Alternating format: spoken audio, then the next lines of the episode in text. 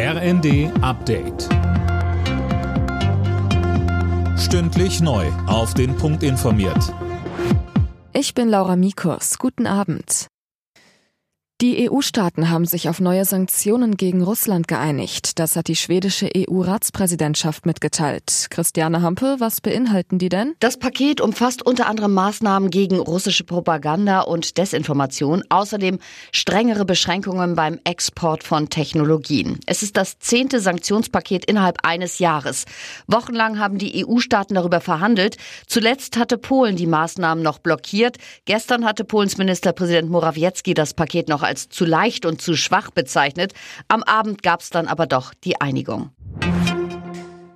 Bisher hat sich Indien im Ukraine-Krieg noch nicht positioniert. Bei seinem Besuch in Neu-Delhi forderte Kanzler Scholz nun eine klare Haltung. Premierminister Modi betonte, Indien sei bereit, zu allen Friedensgesprächen beizutragen. Bei der zweitägigen Reise von Scholz geht es auch um wirtschaftliche Beziehungen. Die wollen beide Länder ausbauen. Forschung und Entwicklung sind wichtig. Gerade deshalb, weil hier so viele Talente sind, ist das wichtig, dass wir unsere Möglichkeiten miteinander bündeln und dafür Sorge tragen, dass hier richtige Fortschritte geschehen können. Tausende Menschen haben an einer umstrittenen Demo in Berlin teilgenommen, zu der unter anderem die linken Politikerin Wagenknecht aufgerufen hatte. Ein Stopp der Waffenlieferungen an die Ukraine ist eine Forderung gewesen.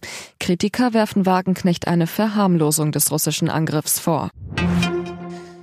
Der Film Roter Himmel hat bei der Berlinale den großen Preis der Jury bekommen. Ein weiterer silberner Bär ging an Music aus Deutschland für das beste Drehbuch. Die beste Nebenrolle spielte Thea Ehre in Bis ans Ende der Nacht.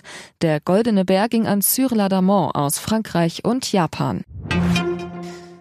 Borussia Dortmund steht vorerst an der Tabellenspitze der Bundesliga. Dafür reichte Dortmund ein 1 zu 0 in Hoffenheim.